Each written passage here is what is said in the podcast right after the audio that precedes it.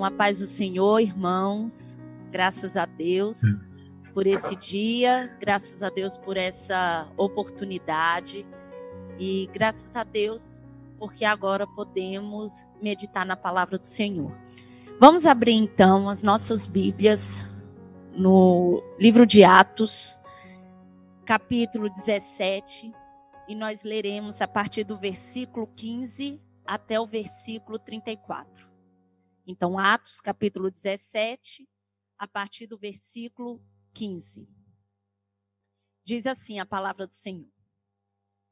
E os que acompanhavam Paulo o levaram até Atenas e, recebendo ordem para que Silas e Timóteo fossem ter com ele o mais depressa possível, partiram. E enquanto Paulo os esperava em Atenas, o seu espírito se comoviam em si mesmo, vendo a cidade tão entregue à idolatria. De sorte que disputava na sinagoga com os judeus e religiosos, e todos os dias na praça com os que se apresentavam. E alguns dos filósofos epicureus e estoicos contendiam com ele e uns diziam: Que quer dizer este palore, palore, paroleiro? E outros, parece que é pregador de deuses estranhos, porque eles anunciava Jesus e a ressurreição. E tomando-o, levaram ao Areópago, dizendo: Poderemos nós saber que nova doutrina é essa de que falas? Pois coisas estranhas nos trazem aos ouvidos, queremos, pois, saber o que vem a ser isto. Pois todos os atenienses e estrangeiros residentes de nenhuma outra coisa se ocupavam senão de dizer e ouvir alguma novidade. E estando Paulo no meio do Areópago, disse: Varões atenienses, em tudo vos vejo um tanto supersticiosos. Porque, passando eu e vendo os vossos santuários, achei também um altar em que estava escrito: Ao Deus desconhecido. Esse, pois, que vos honrais, não conhecendo, é o que eu vos anuncio.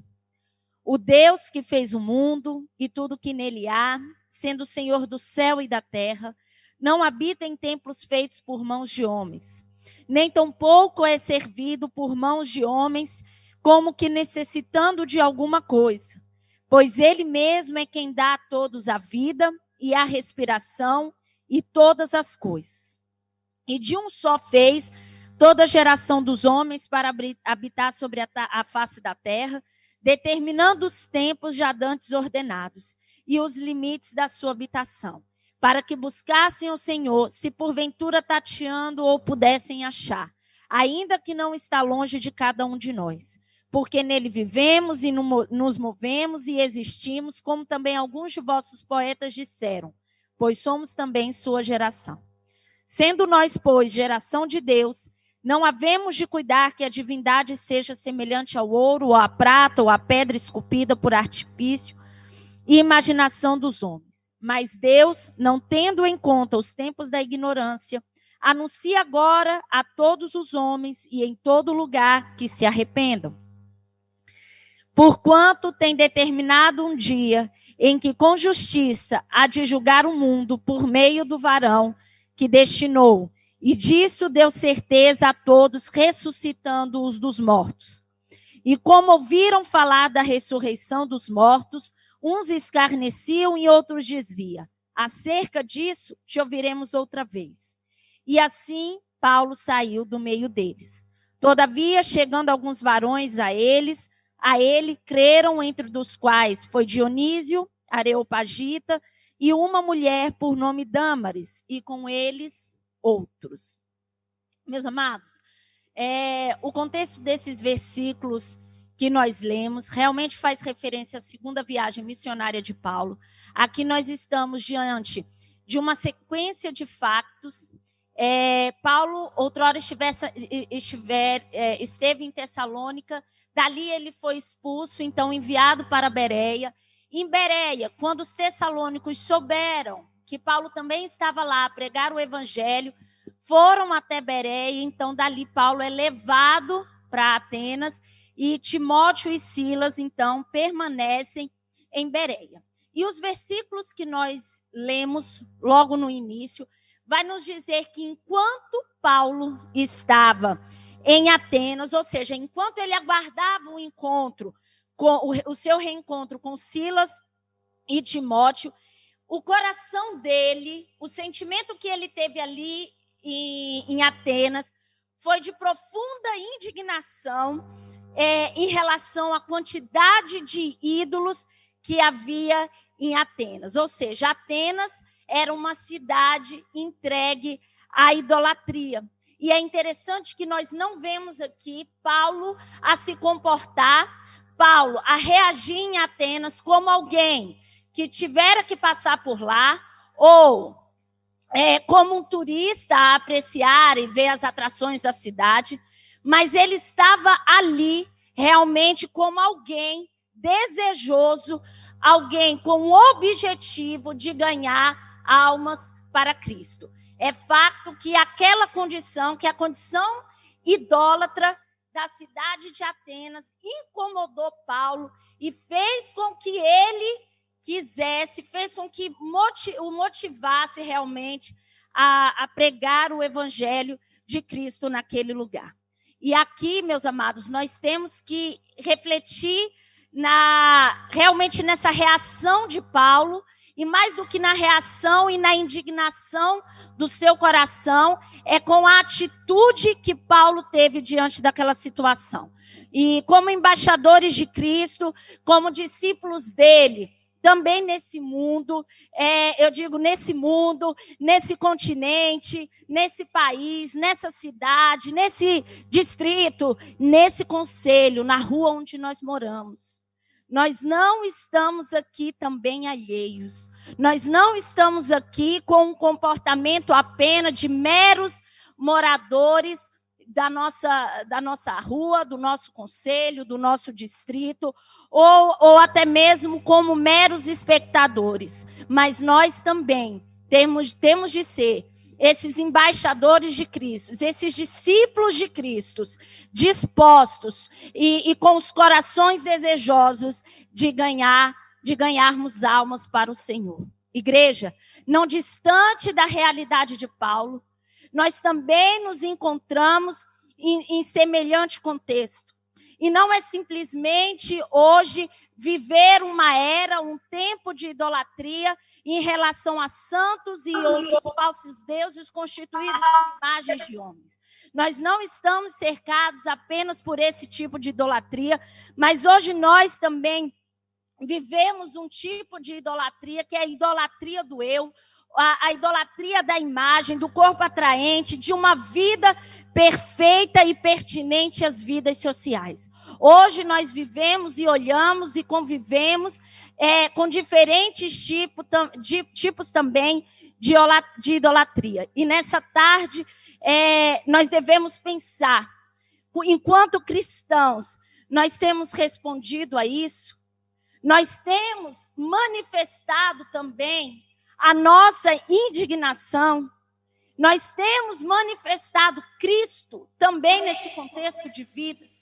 Meus amados, é fato que o nosso coração fica muito sensível e muito condoído quando nós olhamos para a situação financeira que está o mundo, com pessoas desempregadas, com pessoas a sentir fome, com crianças, é, com, com muitas famílias ali é, debilitadas, é, prejudicadas ou que estão a sofrer consequências financeiras, físicas, e nós nos sensibilizamos por isso, e temos que nos sensibilizar por isso. Eu não estou aqui a dizer que nós não devemos nos compadecer de situações assim, porque isso realmente é muito ruim.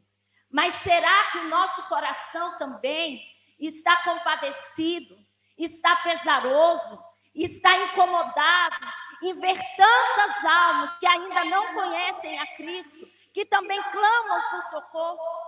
E sendo eu, meu amado, e você também, instrumentos de Deus para aqueles que clamam por socorro. Mas uma outra questão também que talvez possa invadir e possa nos fazer questionar nessa tarde é, Gisele, mas aonde pregar? E Paulo, nós vamos, nós vamos ver aqui no versículo 17, quando diz que Paulo, por isso discutia na sinagoga com os judeus e com os gregos tementes a Deus, mas bem como a praça principal, em outras versões vão dizer o mercado, que também era conhecido como ágora, ou seja, qualquer lugar, Paulo pregava as boas novas. Infelizmente, hoje nós temos a porta das nossas igrejas, das igrejas do mundo, muitas delas fechadas. Mas, amados, tem uma voz que não se pode calar. E essa é a minha voz, é a sua voz. É a boa mensagem das, da, do Evangelho de Cristo. São as boas novas. E você diz assim, Gisele, se não podemos estar na igreja, mas a nossa voz pode ser audível através de folhetos que nós podemos deixar, através, às vezes, de uma mensagem que nós compartilhamos, um versículo, um versículo bíblico, seja um folheto, seja alguma postagem que nós podemos colocar nas nossas redes sociais. Irmãos, que nós olhemos para o mundo e para as circunstâncias e vejamos ainda possibilidades de levar as boas novas. Quando nós olhamos para o apóstolo Paulo, outrora acorrentado, machucado, mas ele ainda assim não se calava. E nós também, como embaixadores de Cristo, não vamos nos calar, principalmente nesse tempo em que há uma carência extrema do conhecimento de Cristo. E, e, continuando, antes que nós cheguemos de fato ao discurso de, de Paulo, é interessante que nós observemos o que era Atenas e que cidade era essa. Atenas ela se encontrava aqui nesse contexto em um período de declínio, mas ainda era reconhecida como um centro cultural acadêmico. Não era uma cidade de muita importância política ou comercial, mas era o mais famoso centro intelectual do mundo, era a terra do saber humano, era a terra dos filósofos como Sócrates, como Platão, Aristóteles. De fato, era uma cidade que respirava conhecimento, mas nós vemos que era uma cidade afundada, encarcerada em trevas espirituais. Certa feita, alguém disse, até em tom de ironia e piada, que, em Atenas era mais fácil encontrar um Deus do que um homem, de tamanha que era a idolatria naquela cidade. Então, apesar das vãs filosofias que ali eram disseminadas e pregadas, a pregação de Paulo ali na praça, no mercado, em Ágora, chamou a atenção de alguns filósofos e uns até diziam assim: esse, é, essa mensagem, isso que ele fala é algo diferente. É, parece que é um pregador de deuses estranhos. Alguns vão se referir a ele assim. E nós vamos verificar no versículo 18 quando diz que algum dos filósofos epicureus e estoicos, ou seja, discutiam com Paulo, contendiam com Paulo. E quem eram esses epicureus? Esses, esses epicureus eram materialistas, ateus, e o objetivo na vida deles era sentir prazer. Ou seja, viva o prazer da vida, viva o deleite da vida. Ontem eu tive a oportunidade de escutar de uma pessoa o relato que de algo que aconteceu com um homem. Ele recém-casado recebeu a notícia que estava muito doente e que só teria a oportunidade de viver ali no máximo seis meses de vida. Essa foi a estimativa de vida que os médicos deram diante do quadro dele clínico. E aquela mulher ao escutar isso, realmente se entristeceu bastante, porque não queria ficar viúva, tinha acabado de se casar. Mas mal ela sabia que ainda lhe aguardava uma notícia pior. Foi quando seu marido, esse com seis meses, então, aproximadamente de vida, chega até a sua esposa e diz assim: Olha, eu tenho mais, eu tenho aproximadamente aí mais seis meses de vida e não quero vivê-los contigo porque eu tenho que aproveitar muito bem a vida, visto que eu vou morrer e eu não vou aproveitar contigo. Eu tenho que viver todos os prazeres e isso eu não posso fazer casado. Então ele se separa, divorcia-se e, e pronto, e, e volta para os deleites do mundo, e ali ele termina a vida dele. Será, meus amados, que se hoje nós fôssemos abordados, se calhar, com uma notícia parecida, de que tivéssemos aí cinco minutos, vinte minutos, ou um mês, ou dois meses, ou seis meses, nós não sabemos quanto tempo nós temos ainda aqui. E como é que nós aproveitaríamos esse tempo? Ou melhor dizendo, meus amados, como temos aproveitado. Como temos vivido os dias que são nos dados pelo Senhor. E além dos epicureus, nós vamos ver os estoicos. Eles, por, suas, por sua vez, acreditavam em um Deus mundial. O, o prazer não era tão bom e a dor não era má. E a coisa mais importante da vida era seguir a razão e ser autossuficiente. Isso é o que diziam os epicureus. Isso é o que diziam os estoicos. E você sabe o que, que diziam de Paulo? Fala assim: e esse daí, que prega coisas estranhas, não passa de um paroleiro, de um tagarela. E isso significa como um pássaro que sai ali a, a, a, a, buscar sementes em diferentes lugares. Se refere a alguém que junta vários tipos de ideia e ensina conceitos emprestados de outros como se fossem seus. Ou seja, é como alguém que só repete, repete, repete o que não sabe e o que não domina. Era aí, foi dessa maneira que Paulo foi caracterizado ali por aqueles filósofos. Então, de um lado, nós temos os epicureus que diziam: aproveite a vida. Enquanto os estoicos diziam: aguente a vida, a dor não é tomar. E Paulo anunciava Jesus e a salvação. Nós temos um grupo a gritar, dizer: aproveite a vida. Outro grupo a dizer: aguente a vida. Meus amados, hoje nós estamos distante disso? Penso eu que não. Será que hoje também nós não podemos escutar ideias e filosofias como isso? Aproveita a sua vida. Você ainda é jovem, aproveita. Deixa para você fazer isso daí quando você não tiver mais outras opções. Aí você serve a Deus, aí você busca a Deus, aí você cultua a Deus. Mas agora não é hora disso, não. Agora é hora de você aproveitar a vida. Outros em outro extremo, vai pensar assim: não, aguenta a vida que você tem.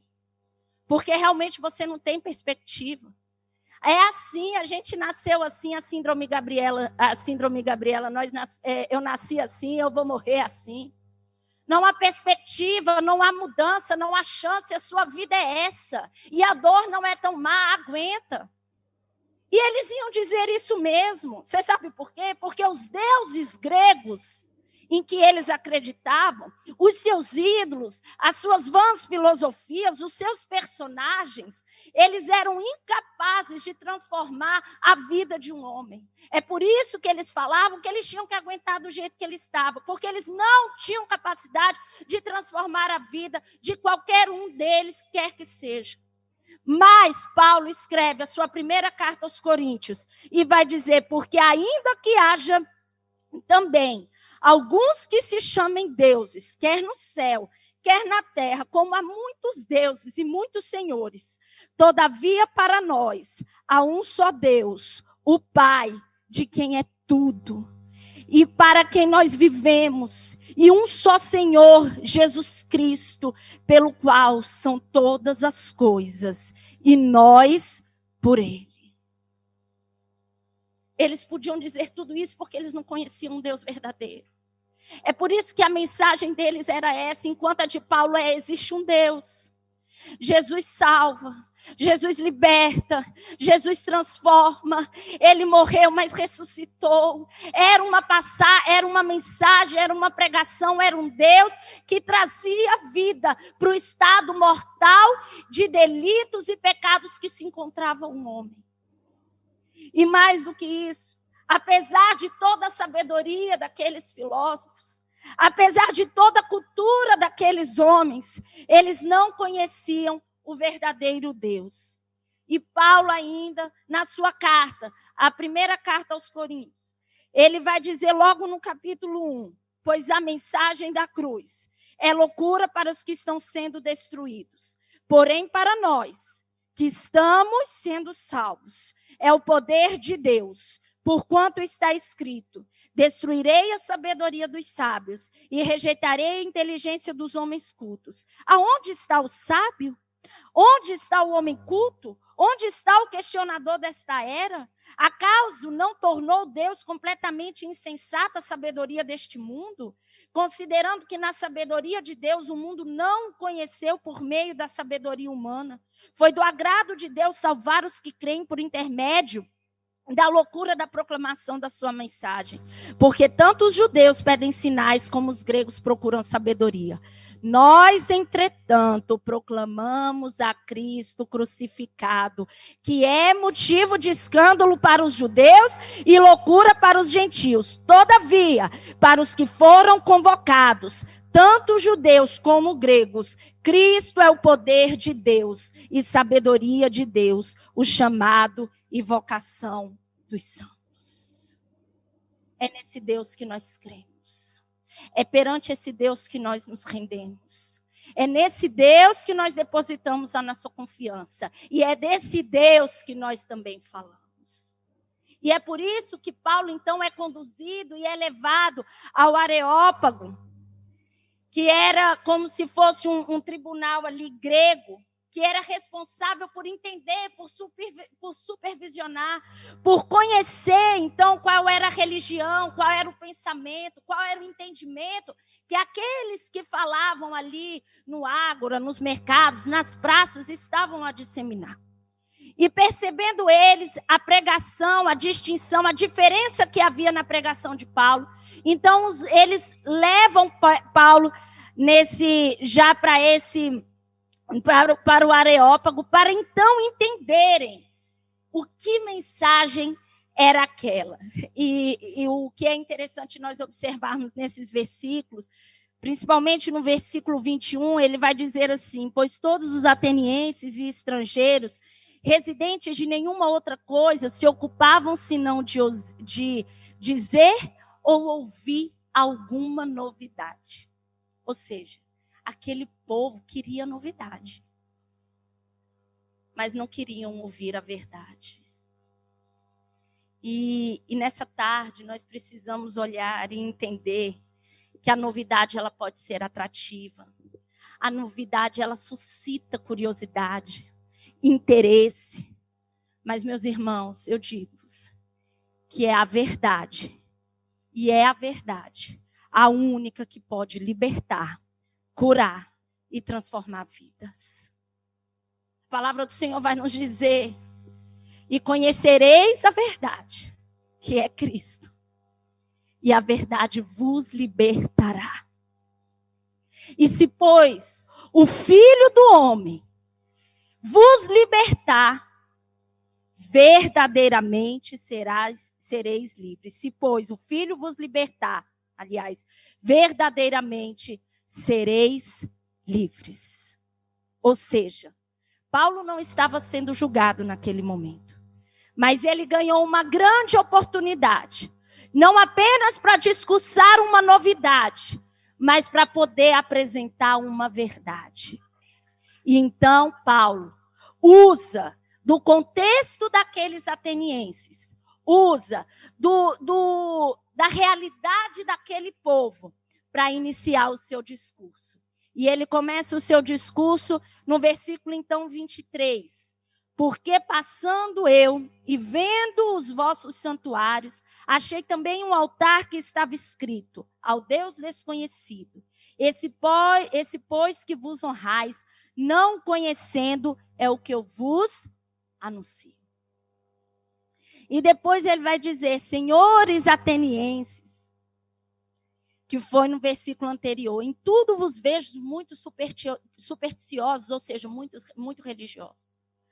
Que Paulo estava dizendo assim: olha, eu, é, eu vi que vocês têm vários tipos de altares, mas um altar me chamou a atenção, que foi altar ao Deus desconhecido. Na verdade, irmãos, aquele povo temia a ira dos deuses, daqueles falsos e supostos deuses. Eles acreditavam que se eles, por acaso, fossem displicentes e deixassem de adorar algum Deus, a ira daquele Deus poderia vir sobre eles. E antes que isso acontecesse, antes tivesse logo um altar ali dizendo: há um Deus desconhecido, a esse que talvez eu não me lembre ou não saiba, mas eu vou oferecer aqui sacrifício para que a ira daquele Deus não venha sobre mim. E Paulo usa disso para dizer assim: realmente vocês têm um altar a um Deus desconhecido, que realmente vocês não conhecem, mas que hoje eu vou, que mas hoje eu quero vos apresentar este Deus. E aqui eu quero destacar três aspectos nesse discurso de Pedro. Poderíamos aqui destacar muitos outros, mas eu vou ficar em três. É, eu quero destacar com os irmãos em pensar a respeito de três pontos do discurso de Pedro. Sendo o primeiro, Pedro vai dizer, eh, Paulo, desculpa, Pedro. Paulo vai dizer, é, Deus é um Deus criador. É, quando Paulo já inicia dizendo sobre colocando Deus e apresentando Deus como Deus criador, para mim é a melhor das respostas e talvez para as maiores indagações que um homem já teve e que se nunca teve, um dia ainda poderia ter que é em relação a perguntas como de onde vim, por que vim e para onde eu irei. Ou como se deu a existência humana? Como aconteceu o mundo e surgiram todas as coisas? E quando nós olhamos imediatamente para o primeiro capítulo da Bíblia, o primeiro versículo, nós vamos ler lá no primeiro, no princípio Deus criou os céus e a terra. Mas não fica só por aí, meu irmão. Pois nele foram criadas todas as coisas nos céus e na terra, as visíveis e as invisíveis. Sejam tronos, sejam soberanias, poderes ou autoridades, todas as coisas foram criadas por ele para ele. Os céus declaram a glória de Deus, o firmamento proclama a obra das suas mãos. Mediante a palavra do Senhor foram feitos os céus e os corpos celestes pelo sopro da sua boca. Bendito seja o teu nome glorioso, a tua grandeza está acima de toda expressão de louvor. Só tu és o Senhor, fizeste os céus, os mais altos céus, e tudo que neles há, a terra e tudo que nela existe, os mares e tudo que neles existe. Tu deste vida a todos os seres e os exércitos dos céus te adoram. Foi o que escreveu Neemias. E depois o autor, o autor aos Hebreus também vai dizer, e também diz: No princípio, Senhor, firmaste os fundamentos da terra, e os céus são obras das tuas mãos. Meus irmãos, nós não somos resultados do acaso. Nós não somos resultados de uma explosão, tampouco de uma evolução existe um Deus, que é Deus no céu e na terra. Existe um Deus que é o Deus criador de todas as coisas. E foi por ele que nós fomos criados. Hoje o Clay, logo cedo, leu um salmo, Salmo 71, que dizia assim: Desde o ventre da minha mãe, eu dependo de ti e me sustentaste desde as entranhas da minha mãe. E eu louvarei a ti, Senhor. Está dizendo assim, Senhor, eu dependo de ti desde quando o Senhor me criou no ventre da minha mãe. Mas eu também sei que o Senhor tem me sustentado desde o dia do meu nascimento. Visbe vai escrever que não é um Deus distante, que esse nosso Deus não é um Deus distante, separado da criação, também não é um Deus cativo, preso na criação. É grande demais para ser contido em templos, em templos feitos por mãos humanas. Mas não é grande demais para se preocupar com as necessidades dos seres humanos. Eu sei que tem muitas coisas que enchem o nosso coração de esperança. E há outras também que faz o nosso coração transbordar. Mas eu não sei para vocês, meus irmãos. Mas para mim não há mensagem mais consoladora, mais edificante do que essa quando a gente olha para o autor e consumador da nossa fé, Jesus Cristo. Quando a gente vê um Deus tão grande, tão soberano, tão poderoso, tão majestoso, revestido de toda glória, detentor de todo poder. Ainda que seja esse Deus, ele olha para mim, tão pequena aqui, ó, nesse mundo. Vocês conseguem perceber a magnitude desse Deus a olhar para nós, seres humanos, tão dependentes e tão carentes? E o mesmo Cristo que não poupou a sua vida, mas esvaziou-se e veio aqui, morreu em meu favor e seu favor. E você sabe o que, é que Paulo está dizendo assim? Ele não é simplesmente um Deus criador, mas ele é um Deus provedor. Ele não só nos criou, mas ele também cuida de nós. Nós vamos ler no versículo 25. É Deus quem nos dá aquilo de que precisamos: vida, respiração e tudo mais. Deus é a fonte de toda boa dádiva e da dádiva perfeita. Ele nos, ele nos deu vida e sustenta essa vida com bondade. É a bondade de Deus que conduz os homens ao arrependimento. Mas você sabe o que, que acontece? algumas vezes, o que nós presenciamos não é a adoração a esse Deus. O homem não glorifica e não exalta esse Deus. Mas os homens, infelizmente, têm adorado a sua própria criação e glorificado a eles mesmos. É o que nós podemos ver também em Romanos capítulo 1.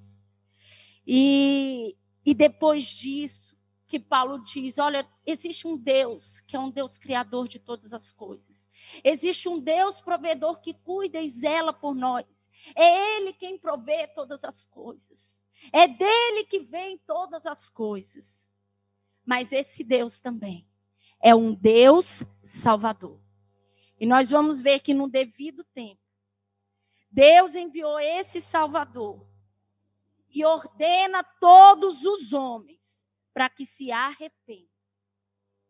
O discurso de Pedro também vai ter o arrependimento. E o arrependimento é metanoia mudança de mente, mudança de rota. Ou seja, é você sair e, e, abandonar e se arrepender desses caminhos insensatos. É uma mudança de ação, de coração.